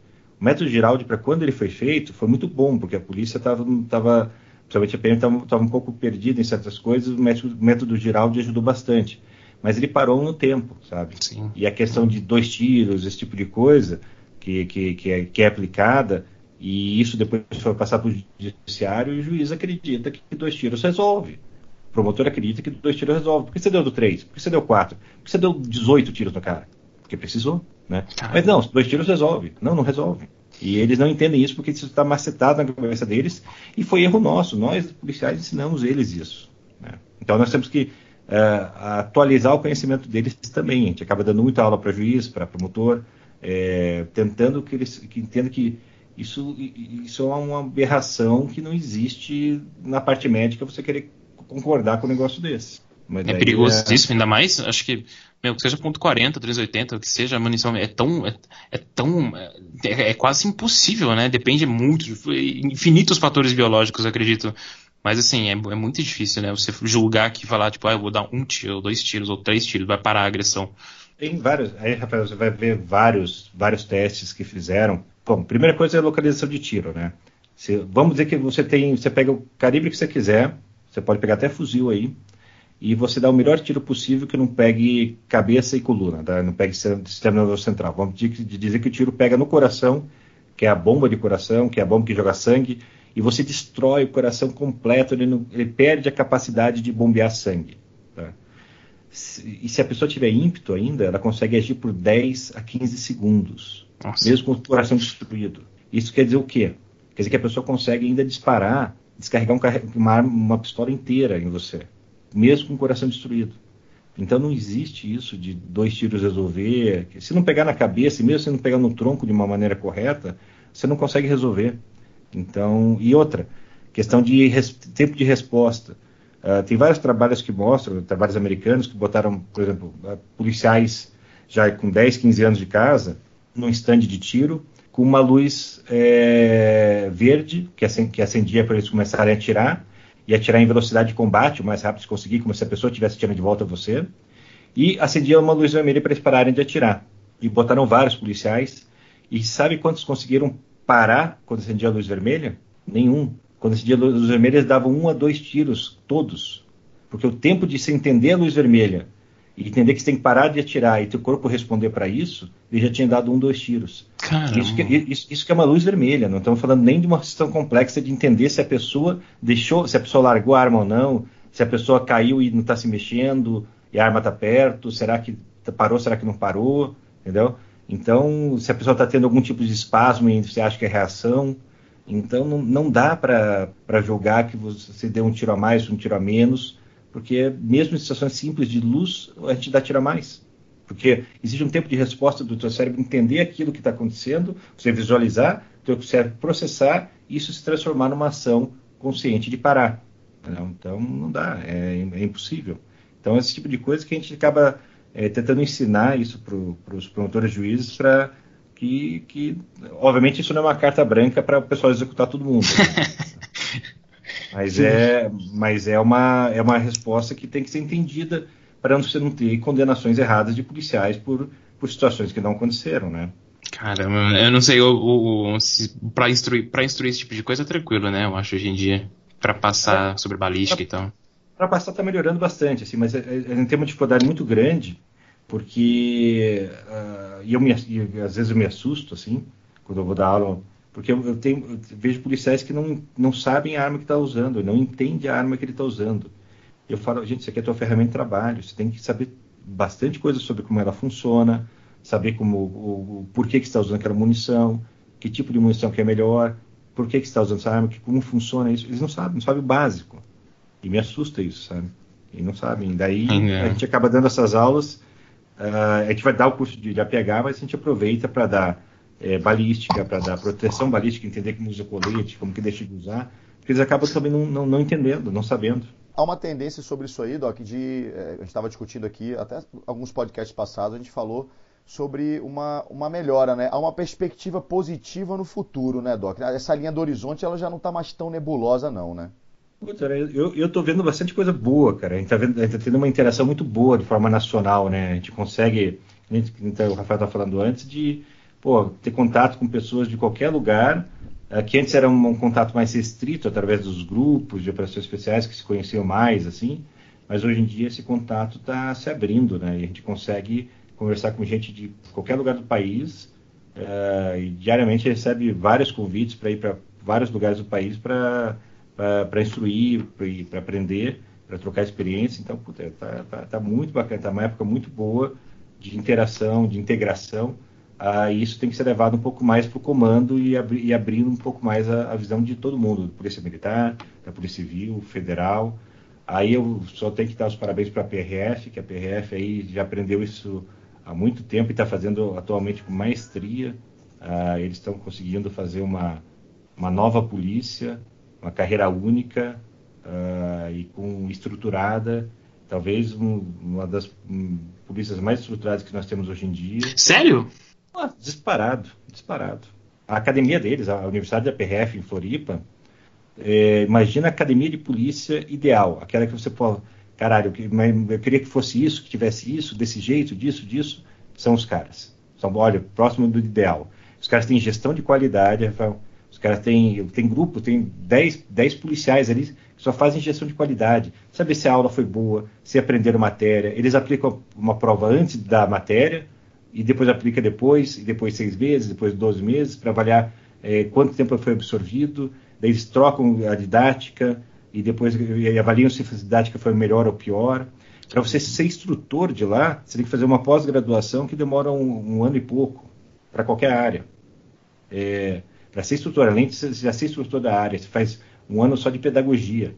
Fantástico. Daí eles têm uh, toda a estrutura. Um aluno lá, aluno, um PRF, aluno normal, é, são acho que 1.800 tiros tá, que, eles, que eles dão na academia. Eles têm aula de. Acho que é a escola que estrutura que mais atira acho que eu vi na minha vida. É, sem dúvida nenhuma. E eles têm um stand maravilhoso lá. O stand deles é um stand de última geração. E eles têm, eles têm pista de direção eles têm curso de direção é, é, tanto a defensiva, direção de, de, alta velocidade, eles têm curso de manobras, curso de 4x4, para eles aprenderem a dirigir 4x4 em situações de barro, essas coisas. Uh, eles têm carros todos prontos ali, já, já, já com proteções para cones, para não derrubar os cones e não machucar o carro. Eles têm uma van, cara, só com macaco e rodas, porque o que, o que destrói esses carros são as rodas, suspensão, essas coisas, né, freio. E esse, e, o carro tem problema, ele, ele, nem tira o carro da pista, vai a van ali, macaqueia, bota um pneu novo, e, e pega o velho e continua, e continua andando. Ah, todos os carros têm pedal duplo, daquelas coisas igual a autoescola, para o monitor vai junto. Nível cara, quântico no FBI, mais ou menos. Não, não, eles, eles pegaram, sabe o que eles fizeram? Eles foram eles, eles pegaram e falaram assim, olha, nós queremos ter isso aqui de alto nível. Quem que tem alto nível no Brasil? As empresas, né, as multinacionais. O que, que, que as multinacionais estão fazendo de bom? Vamos chamar os caras. Aí chamaram os DOC, pós-DOC das, das federais. Falaram, o que vocês, tão, o que vocês fazem de gestão e, e de alto nível, é, equipes de alto desempenho, tudo isso? Eu quero, eu quero a mesma coisa aqui para a minha polícia. Como que nós fazemos? E os caras contrataram esses docs, pós-docs, para fazer isso para eles lá na universidade. Gestão de empresa privada de sucesso uh, na, no funcionalismo público, né? Que nunca teve, né? Que nunca teve. Você acha que talvez uma... aconteça isso futuramente? Nas duas polícias, eh, se não acontecer, eles, eles vão, que, vão quebrar, né? Vai, de uma forma ou outra. Porque, sinceramente, você pega qualquer empresário e você mostra como a polícia é gerida hoje em dia, ele tem um, ele tem um, ele tem um ataque cardíaco, assim, tanto de dinheiro que é perdido e as coisas como, como funcionam.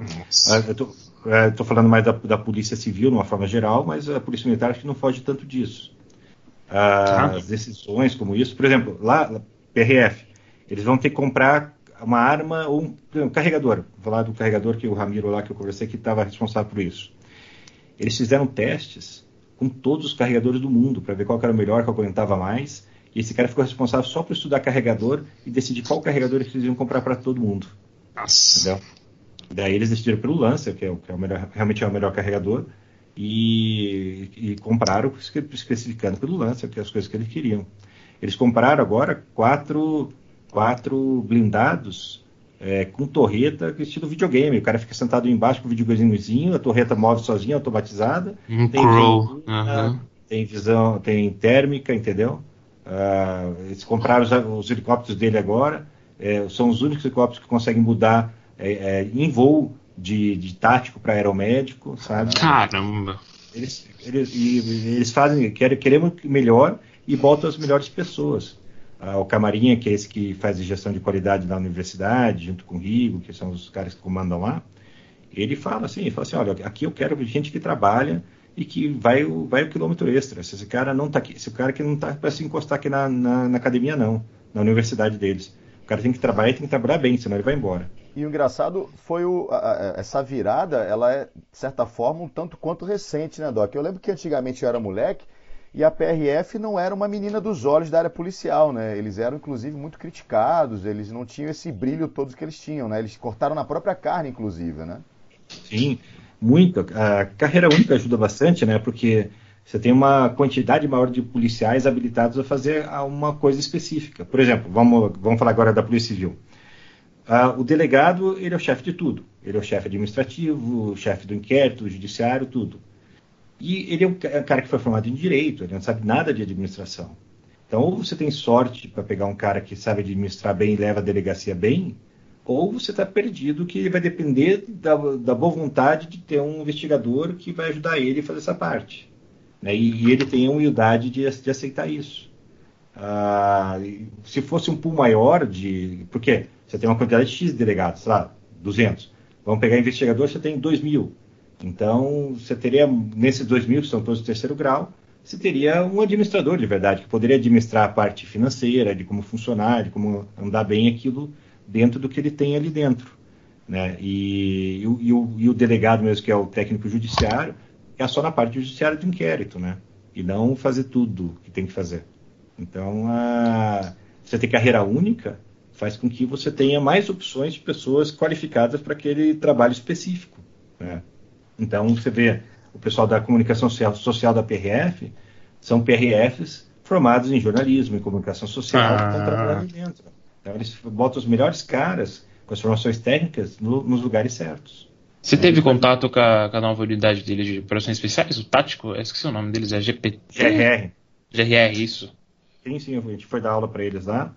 Então, então isso. Você vai, você vai ver agora o esse novo curso deles, uh, que eles estão fazendo de operações especiais.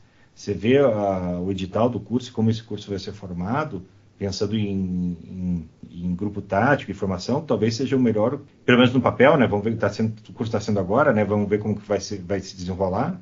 Mas no papel é, é, é um, o melhor que eu já vi, estilo SEALs. São, são, é um ano, um ano e pouco para formar o operador.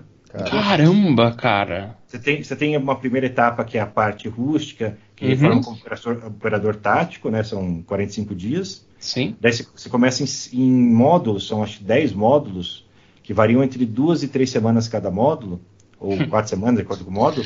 Aí você tem, o primeiro módulo é PH. O cara faz três, quatro semanas só de PH depois que formou. Sim. Aí o, o, cara vai fazer o módulo de atirador, três, quatro semanas só de atirador de precisão, o atirador designado faz mais três, quatro semanas só de, só de selva, quatro semanas de aéreo, vai fazendo as especialidades na sequência. Então, o curso já abrange todas as especialidades que normalmente um operador que faz o curso dele, ele tem que buscar fora ou em outras unidades, ele já deixa estabelecido que, que ele tem que fazer essas 10, 12 especialidades quando se forma operador tático. Eu, eu acho perfeito. É, é na verdade, é, obviamente, eu não sou operador especial, mas na minha concepção, eu acho esse molde de curso em si, eu acho, acho que a modelação de curso perfeita, né? De você ter essa, esse, essa primeira parte, obviamente, parecido com o Seals, né? O Buds, que é meu totalmente físico e mental, e meu para acabar o cara, e depois, bom, parte específica, parte mais técnica. E forma caras extremamente técnicos, né? Tipo, profissionais, justamente porque, tipo, é completo. São quase dois anos de formação. exatamente. Nossa, eu não fazia ideia, então, cara. É, essa parte de especificação eles estão fazendo o quê? É, vai ser hora durante o horário comercial, depois o cara formou, entendeu? O cara já passou a batida, o batidão que ele tinha que pagar, a etapa que ele tinha que pagar. Aí agora ele vai entrar na parte de especialidade. Aí é sono bonitinho, é comida certinho, para o cara realmente aprender e sair dali. Parecido do... com o tigre. Não sei, se, não sei se o tigre é assim o todo. Tipo, o tigre é mais, é mais pesado, né? Nesse sentido, não, pelo não, menos. Não, não. É, não, é, é, mais ou menos assim também, só que é? reduzido, né, cara? Nosso Sim. curso tem. É, são dois meses, uhum. né, um pouquinho mais. Uh, então é bem reduzido. É 45 dias, um pouco mais de dois meses. Então a gente faz a parte, a parte rústica que tem, né? É tirado o verniz do cara. E depois disso, daí entra a parte técnica. A gente faz um QTS que o cara tem que dormir 8 horas por dia, tem uma série de coisas, a não ser quando tem instrução noturna. Uh, mas a gente, a gente, é muito chato a parte técnica, a gente, a gente, brinca que a gente gosta de reprovar o cara no técnico e não no físico, né? Sim. Mas assim, o cara tem que pagar a parte dele física e no técnico tem que, tem que ir muito bem. A gente é muito chato com isso. E como é que o cara vai aprender parte pegar médico ou qualquer outra coisa, como por exemplo explosivo, algo do tipo, com totalmente. É, é lógico, é, tem, tem é. um fator, né, de, de, em situações adversas, mas assim, ele precisa, né, estar tá capacitado justamente para tratar de vidas, né? É, quando você pensa, quando você pensa em ensino, assim, você não pode querer forçar o cara em estresse sem, ter, sem o cara estar tá sólido no, no conhecimento, sabe? E para estar tá sólido no conhecimento, o cara precisa estar descansado, estar alimentado, né?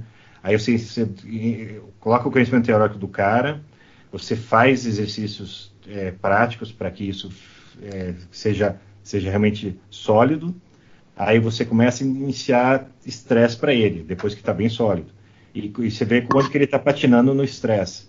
Aí eu patinando naquele nível, ok, para, reforça os conhecimentos é, práticos de novo, teóricos, e re, repassa ele em outros níveis, camadas de estresse diferentes, e vai vendo ele patina de novo. Então você vai gradativamente fazer o cara patinar, opa, o cara percebe que ali foi o limite dele dentro de estresse, para, reorganiza, reensina e faz de novo, e vai, vai levando ele. E chega uma hora que ele consegue administrar o estresse muito bem, né? E consegue atuar mesmo em, em, com estresse, ele consegue raciocinar e consegue ter, ter, ter entendimento da situação. Mas isso demora tempo, isso demora repetições, repetições e repetições, né? Vocês acham que curso, os cursos de operações especiais vocês têm tendência a, a ter essa desenvoltura futuramente? E digo nacionalmente? Cara, tá. Por incrível que pareça, assim, você tem curso da, da, da, da PM, que é, sempre foi o curso mais dentro das polícias, né? O curso mais, mais pegado, o curso que o pessoal tem muito orgulho, né? Ah, Sim. eu fiz o curso, formou dois, eu fiz o curso, formou uhum. um, né? Eu, a, gente, a gente fala assim, legal, e os que formaram sabem tirar, sabem fazer essa porra ou só sobreviveram pelo curso, né? Então uhum. tem uma coisa você sair e aprender uma coisa, você sobreviver do curso. Mas e você está vendo agora uma mudança. Você vê, você vê, é, tem mais contato aqui com a PM do Paraná. Uh, e o curso deles cada vez mais técnico, cada vez entendendo que eles, os operadores têm que ser formados em, em condições. Então eles têm estão mudando essa visão e estão ficando muito bacana. E, tem, e nós estamos segurando um pouco a, a Polícia Civil para também não descambar muito para esse lado militar de porradaria e tudo isso, né? Porque a gente fala, dentro do encontro nosso dos grupos de operações especiais da Polícia Civil, que nós somos formados, a Polícia Civil baseada na SWAT, não baseada em grupo de operações especiais. Uhum. Então, é, nós somos como se fosse SWAT. Então, a situação é, basicamente, tirando alguns casos específicos, né, que tem o Brasil muito grande, uh, nossas atuações são urbanas, de uma forma geral. São mandados, né, mandados de prisão, de, de, de busca que a gente vai fazer, e isso é muito mais SWAT do que qualquer outra coisa. Mas você tem, para pegar o Fera do Manaus lá, Aí, porra, eles são selva pra caralho. Barco, Operação Ribeirinha, a história é outra, sabe? Mas, Os caras do Uto também, uma unidade nova, relativamente nova, Uto? Sim, sim. Uto também. Acho que até mudaram pra Core agora. Virou né? Core, é, virou Core. É Core? Isso. Ah. Core. É uma tendência que a gente foi decidido no, no até no, no, no, no simpósio, no, no, encontro nosso, né, de, de, de, de grupo de operações especiais, a tendência de todo mundo orientar todas as polícias civis dos estados virarem core, todo mundo virar core. E isso vai acontecer mesmo? Ou alguém teve. Ou é tipo uma, um planejamento? De uma, forma geral, sim, né, vai virar core. Uh, a tendência dos grupos de operações especiais é se jun, é, juntarem com, os grupos especializados para formar uma divisão, né? Aí uma coordenadoria, né? E daí você ter tudo dentro de um mesmo, no mesmo guarda-chuva. É, administrativamente financeiramente tem lógica, sabe? Você bota o aéreo junto, você bota ah, o time é. tático junto, bota o time de pronta resposta junto. Então, o que, que você tem? Você tem tudo ali.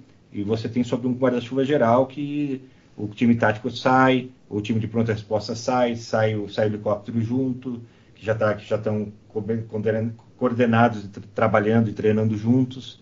Então, tem, tem bastante lógica isso. Obviamente, cada estado tem, tem, tem suas dificuldades específicas, mas o futuro provavelmente seja esse.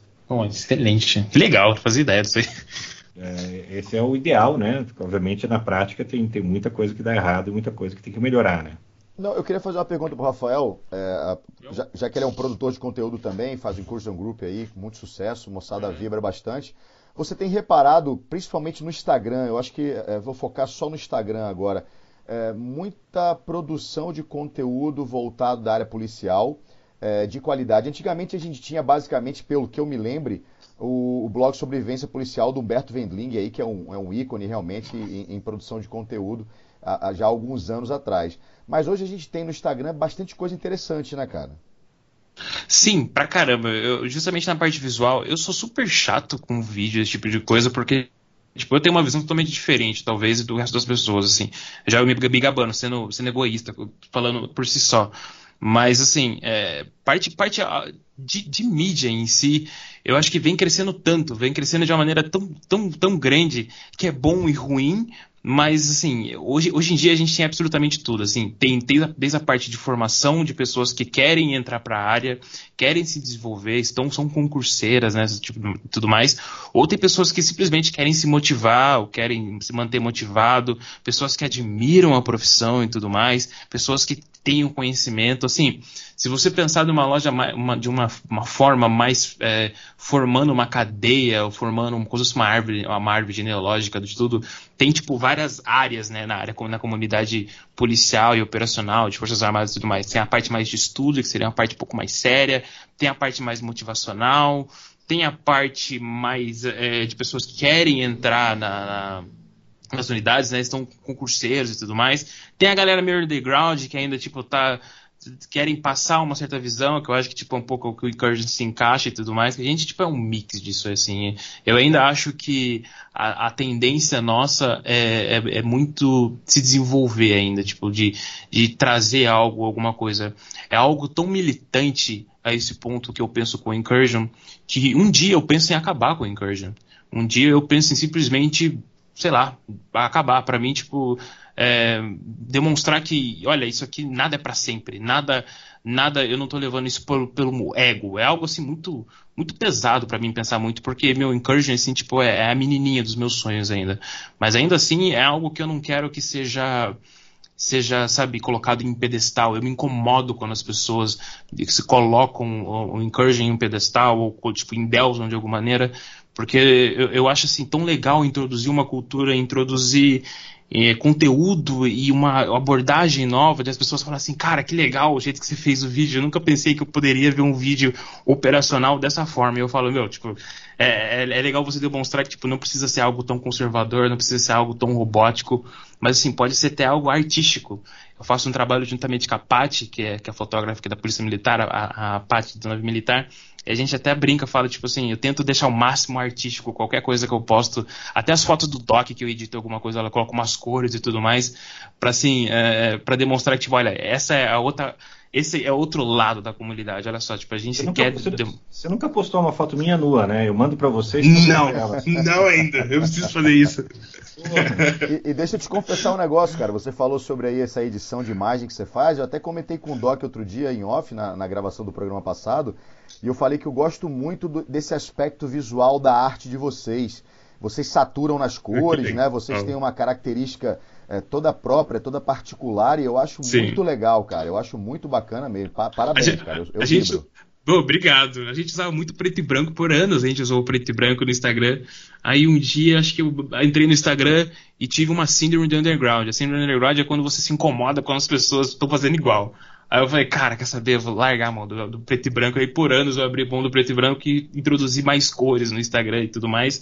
E eu tô até pensando, é, acho que essa semana a gente vai poder gravar. Eu quero ainda ter essa. A gente, eu pego muita influência de fora de poder fazer conteúdo, de poder, poder filmar e tudo mais, é, de fazer algo mais. Né, eu, eu não gosto muito de de usar faces, eu não gosto muito de usar é, insígnias e tudo mais, então quero muito um dia, na verdade eu vou fazer esse projeto essa semana, acho, com os meninos aí, acho da Strike e tudo mais, tentar fazer um conteúdo 100% do Incursion, que é simplesmente a gente vai fazer, tipo, imagens, umas edições e tudo mais, de pura técnica, pura treinamento, só pessoas, tipo, dando tiro, o que seja, treinamento e tudo mais, mas sem utilizar, sabe, aquela aquela, aquela massa mais efetiva de tipo, dan, dan, dan, tiro, tal, tal, tal, sabe? Eu, não, eu sou, sou, muito fã disso, então eu quero introduzir isso de certa forma na comunidade, assim, um meio mais artístico, acho, das coisas, assim, estético que a gente chama. Existe um termo um termo, um termo meio gay que a gente usa na área de audiovisual, que é, falar, que é estética, a gente usa algo deixar um pouco as coisas mais estéticas do que elas já são. Pô, que bacana. E gay, e gay, realmente gay. Gay, muito Pô, gay, bacana, muito gay. É. Eu, eu, adoro, eu, adoro parecer gay pra todo mundo. Né, Pois é, né? Que, que, que, por, por, isso que ele se entende, né? Olha, você, tá vê, vendo, a descrição do Instagram, é isso aí. Você lembra, você, você lembra o caos que causou o post do, do homossexualismo nas áreas de segurança pública? Nossa, eu falei, uau. Mas é isso aí, cara, tem que ser isso. E o pessoal não entende que você pode brincar de, de, de uma maneira e você tem que respeitar as pessoas como elas são. Sim. É uma coisa que eu nunca, nunca comentei, mas a minha filha é homossexual, né? E uhum. era, era gay. E isso não quer dizer que eu não posso brincar e continuar falando com isso. E isso não quer dizer que eu respeito ela absurdamente e tenho um, uma maior felicidade de ter ela do jeito que ela é e feliz do jeito que ela é e, e, e tocando a vida dela. Isso é sensacional. E, e é, eu respeito muito ela, ela me respeita muito, então é muito bacana.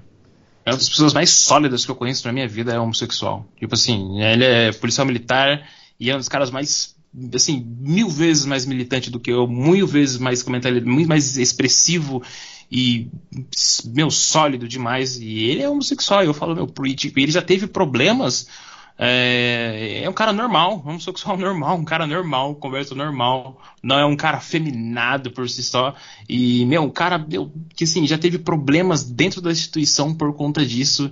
E eu pensei um dia, falei, cara, por que não, de alguma forma, trazer isso pra comunidade? Falar, olha só, é, macacada. É, meu, vocês são malucos a cabeça. Qual é o problema do cara ser gay, entendeu?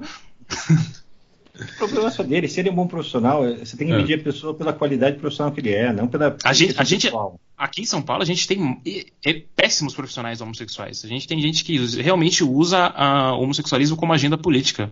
E é seríssimo, é um problema seríssimo. A gente, é lógico que eu não vou falar o nome dele, nem nada digo, mas a gente tem é, um ou dois policiais aí que usam de forma extremamente errado isso. E isso causa um problema gigantesco. Assim, os caras não vão ser mandados embora, nem nada do tipo, porque senão, meu, vira um caso judicial gigantesco e tudo mais. É, é, é complicado, né? É, são frutas podres em todos os ambientes da sociedade possíveis. Assim. É, isso aí acontece mesmo, infelizmente. E, e, e tem, obviamente, o grupo que e não importa o que a pessoa faz na parte privada dela, é, ela faz o que ela quiser, do jeito que ela bem entender, né? E ela seja feliz, né? não tem e você não tem que saber ou tem que ter relação com isso. Tem que saber o quão bom profissional a pessoa é e quanto você pode confiar ela no seu lado. É simplesmente essa medida que você tem que ter. Exatamente, é o que eu penso também. Ô, Rafael, e aproveitando aqui só fazer um adendo, cara, é, e aí eu acho que é um mérito do Doc que usou essa, esse jeito descontraído dele, essa brincadeira, e obviamente ele sabe disso, e eu vou só reforçar essa descontração que ele gera nas aulas, né? Você pega um monte de caras do Brasil inteiro, tudo super brabo, né? Operações especiais. Eu sou peito liso, eu era um dos poucos peito liso que estava lá na primeira pós, e você e, e ele começa a descontrair na primeira aula, nas primeiras frases, e aí todo aquele clima de tensão no ar, de eu sou mais brabo, etc., vai por água abaixo e o próprio fluxo do conhecimento ele é muito mais facilitado, né? ele é muito mais fluido e para absorver. Então, isso como ferramenta pedagógica, eu diria, ela funciona muito bem. Inclusive, eu me apropriei um pouquinho desse tipo de técnica para dar minhas aulas também funciona muito bem, Doc. Funciona muito bem. É, eu, eu, gosto de fazer isso, gosto de quebrar as pessoas assim durante as aulas, porque ah, essa, essa coisa do cara de operações especiais é o fodão, tem três, três bolas no saco, né? E, e cara, eu pra ele, nosso trabalho já é difícil pra caralho, cara. Vamos se divertir, vamos, vamos aliviar um pouco isso aí, vamos, vamos bater papo. E daí você vê ó, os, os caras bravão no começo, no começo do curso, tudo cara fechado, normal, né? Daquele jeito. No meio, meio do curso, os caras estavam chamando outro de viado, sentando no colo, é uma viadagem. Aí os caras falam que, aí os caras falam que, porra, a gente manda o operacional ir pro sul pra vocês aí, fazer a PH, eles voltam tudo estranho. Olha. Aí fala que a gente estraga os caras mesmo, manda que a gente estraga os caras. Eu como, eu, como formado na área, eu posso dizer que isso é, na, na, na área, pelo menos na parte de psicologia em si, eu posso dizer que isso é a maior a maior fortificação de masculinidade possível. É, isso aí fortifica. Deixando claro, às vezes os ouvintes eles ficam meio assim, tipo, falando, deixando claro. Isso aí é a maior demonstração, fortificação da sua estabilidade sexual, velho. Se você tem problema com isso, aí que, aí que mora o problema, entendeu? Então, tipo assim, isso, isso é social, isso é psicológico, isso, você deve saber disso. E não, e não só isso, né, cara? É, é a questão, a questão do ensino também, a gente, a gente é muito leve no ensino, você não precisa ser, falar termos técnicos, você não precisa querer querer mostrar que você sabe, porque isso só prejudica a sua instrução, a sua aula. Ah, eu, a gente fala para o pessoal, o maior índice de, de, de, de, sofisticação na tua aula é você ser simples. Você começar a pegar aquela, aquela matéria que é complexa, que você demorou anos para quebrar a cabeça, e traduzir isso de uma forma simples para o teu aluno, isso aí é, é, a função de ser professor, de ser instrutor. Então, ah, você pode ser simples, você não precisa ser extremamente técnico. Obviamente, você está dentro de um grupo de pessoas técnicas fazendo uma, uma discussão técnica, câmera técnica, ok. Mas se você está dando uma aula é, para pessoas que são basicamente ignorantes naquele assunto, é, você, não, você não pode ser técnico. Você tem que ser o mais simples possível e ganhar entendimento. E só a simplicidade que vai te levar a isso. Então, e é legal dar aula, né? Eu, cara, eu tenho. Eu tenho, eu tenho um, um, um, dos goals da minha vida é ser instrutor em alguma coisa, cara. Eu, em qualquer, qualquer, qualquer coisa no, no, ambiente, na área, na área operacional em si. Mas porque eu acho tão legal eu chegar numa sala e, tipo, para, eu, querer ensinar alguma coisa, mas assim, eu sei que eu tenho muito mais a aprender. Tipo, é como eu falei no começo, é chegar num lugar e ser o cara mais burro da sala, entendeu? Eu acho, tão, eu acho muito legal isso. Posso te contar, contar um segredo? Você já é instrutor. Teu podcast, você, você, você tem a maior sala de aula possível teu podcast. É verdade. Você é, é o seu instrutor, que é de, de, de, de, mão cheia, cara. Dificilmente você vai conseguir é, atingir tantas pessoas quanto você atinge hoje em dia. Você é um instrutor e de, e de mão cheia.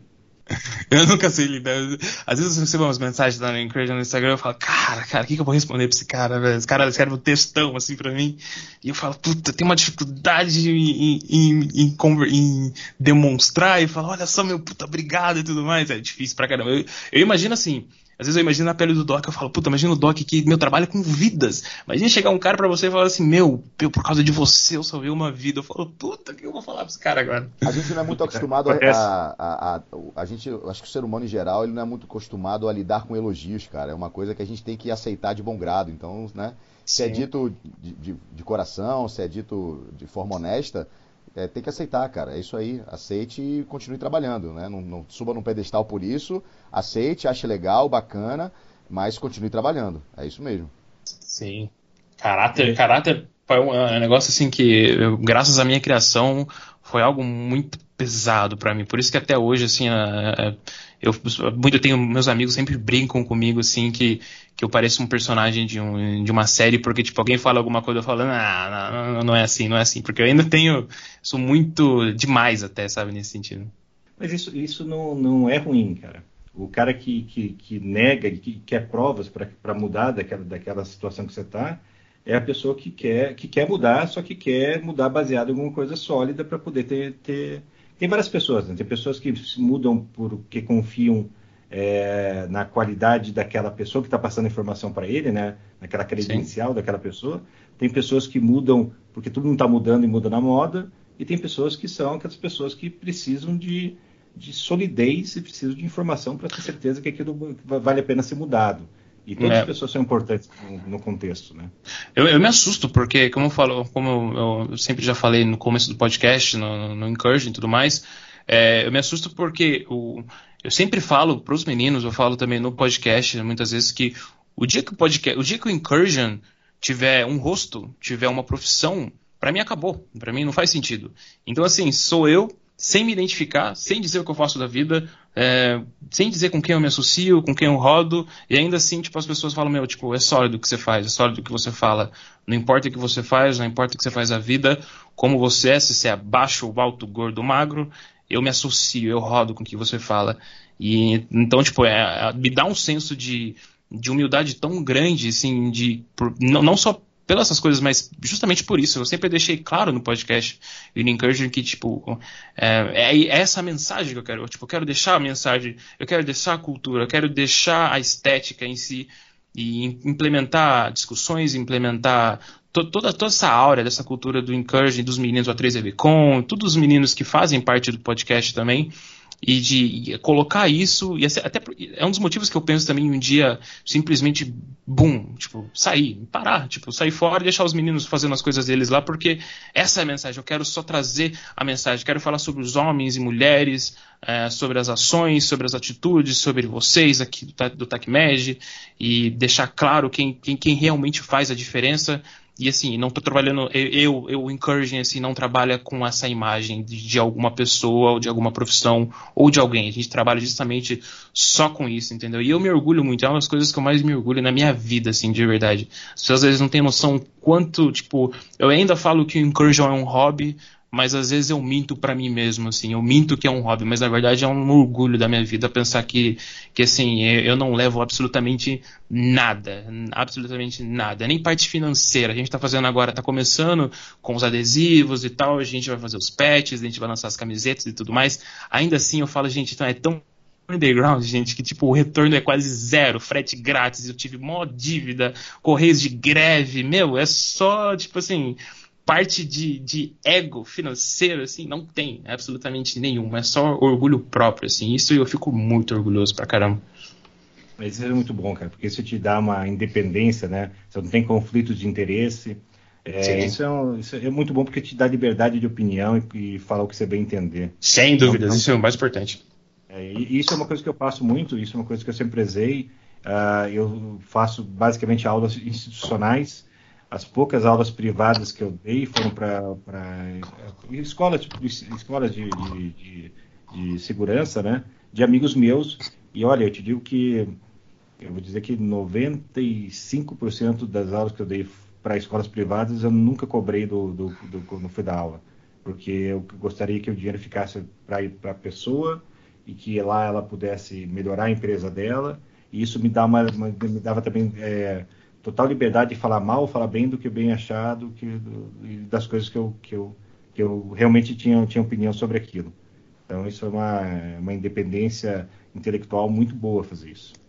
O meu sonho, o meu sonho, assim, desde que eu criei o Força Comandos no Facebook, há quase seis anos atrás, talvez, é, eu sempre eu sempre quis ajudar de alguma forma, tipo, tipo ajudar de uma forma mais intensa, fazer e existem os caras, não sei se você conhece os caras do Ford Observation nos Estados Unidos, eles têm quase a mesma pegada, a gente tem quase as mesmas referências. Eu tiro várias referências deles e eles fizeram, eles vendem o swag deles lá, as camisetas, adesivos, patches e tudo mais, bonés. E grande parte da parcela da, da, da parte financeira que eles fizeram, eles doaram para o Green Birds Foundation, e assim, acho que eles doaram, se eu não me engano, é, eu não sei os números exatos, mas assim, foi um lucro, por exemplo, de. Uh, vou dar um número aqui de 20 mil dólares, eles doaram tipo 18 mil dólares pro, pro, pro, pro Greenbird Foundation, pro fundação do, dos Buenas Verdes. E o meu sonho mesmo é tipo ter essa rotatividade de grana e em dias tipo falar assim, olha, para alguma associação de policiais com, com deficiência que tem, meu, absolutamente qualquer coisa. Alguma unidade está precisando, sei lá, de, sabe, tipo, uma unidade, uma, um batalhão da puta que pariu está precisando de seis tourniquets, boom, meu, tó. Tipo, é, é, tipo assim, ter o nome, assim, agora, agora eu utilizando o ego, do, do essa parte do ego do Incursion, eu falo assim, tó, tipo, meu, o Incursion Group ou os meninos do, do podcast do 3 com providenciaram, tipo, por exemplo, seis, sete tourniquets para esse batalhão. Tipo, é o meu sonho, assim, o dia que eu tiver a possibilidade de poder fazer isso de alguma forma, retornar para a comunidade de maneira sólida, não só ficar falando um monte de bosta no podcast, meu, eu tô feito na vida. É o dia que eu vou falar, tipo, ok, acho que agora eu posso sair fora, entendeu? Não é um sonho. Legal que, que legal que nós temos a mesma visão.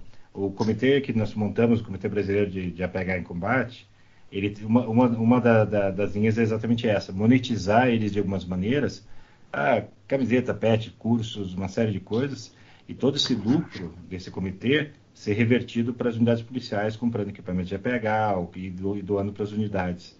Então é uma, é uma, é uma visão exatamente que tem, que tem igual nisso, né? É legal pra caramba. Nossa, pra mim, meu, principalmente na área, sabe, de deficientes e tudo mais, eu tenho um vídeo na internet, eu sempre esqueço, cara. Eu, eu queria que todos vissem, é um trabalho do Elias Júnior, que é um que é um produtor aqui daqui de São Paulo. Eu não sou muito fã do trabalho dele e tudo mais, mas ele fez um documentário uma vez sobre a rota, e vez falava sobre um policial que ele tomou um tiro e ele, ele tem um um filho deficiente tudo mais, ele, ele tem dificuldade de fala, dificuldade de andar, é, e a mulher cuida dele sozinho, então, meu, ele baba, ele não faz nada, tem que trocar fralda e tudo mais. E, meu, a gente poder usar, de certa forma, toda essa influência, toda essa cena nossa underground, poder ajudar esse tipo de pessoa, cara, isso é, isso é bom pra alma, cara. Eu posso dormir por anos se eu, fizer, se eu conseguir fazer isso, entendeu? Então, vamos ver, cara. É, é um sonho, assim, algo que me emociona sempre. Eu não, eu, não, eu não tenho dúvida, você vai conseguir sim. Você tem, você tem todo, todo esse grupo aí que te apoia, você tem a mentalidade certa, o drive certo, não tem dúvida nenhuma disso. Pô, obrigado, velho. parabéns. parabéns. Eu, eu, vou te falar, eu, eu, eu adorei fazer o podcast porque eu nunca tinha me, me, aberto tanto assim num podcast quanto eu me abri aqui, de verdade mesmo. Muito legal. Muito Olha legal. só o que nós conseguimos, hein? Ah, Espetacular. Encerra, conseguimos encerrar bem, o Encerrar bem, vamos encerrar bem. Então, vamos, de, vamos deixar, já que a gente já está. Acho que já tem quase mais de uma, uma, hora e meia já de gravação. Olha só, é o maior podcast do. do, é, do provavelmente, do provavelmente vai ser o maior. A edição vai ser pouca, então vai ser o nosso maior podcast. Então, assim, Rafael, vou deixar minhas palavras aqui. Cara, muito obrigado. É, muito obrigado primeiro pela tua gentileza de estar aqui com a gente. Né? Foi de imediato uh, o seu aceite. Muito obrigado também por fazer, uh, doar o seu tempo em produzir um conteúdo de qualidade para a comunidade, sem esperar nada em troca, como você mesmo falou. Ao contrário, né, esperar que a coisa cresça para que você possa ajudar ainda mais. E é o que a gente precisa. Sim. Se cada um fizer só um pouquinho, acho que a gente vai, a gente consegue multiplicar isso aí e atender muito mais gente também, seja com uma boa informação, seja com doação de equipamento, seja com, enfim, né, existem milhões de formas de a gente ajudar o próximo e eu acho que o nosso país sem ser demagogo, piegas nem nada. A gente precisa disso realmente para poder se tornar uma nação melhor.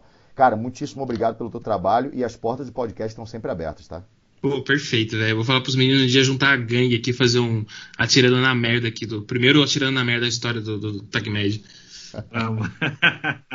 Rafael, também queria agradecer demais você, cara, o teu espírito de perguntar de por que, que tem que mudar, essa questão sua de ser o contraponto uh, e verificar se realmente está sendo feito errado, está sendo feito certo, será que é isso mesmo? Ter suas opiniões fortes. Continue assim, cara.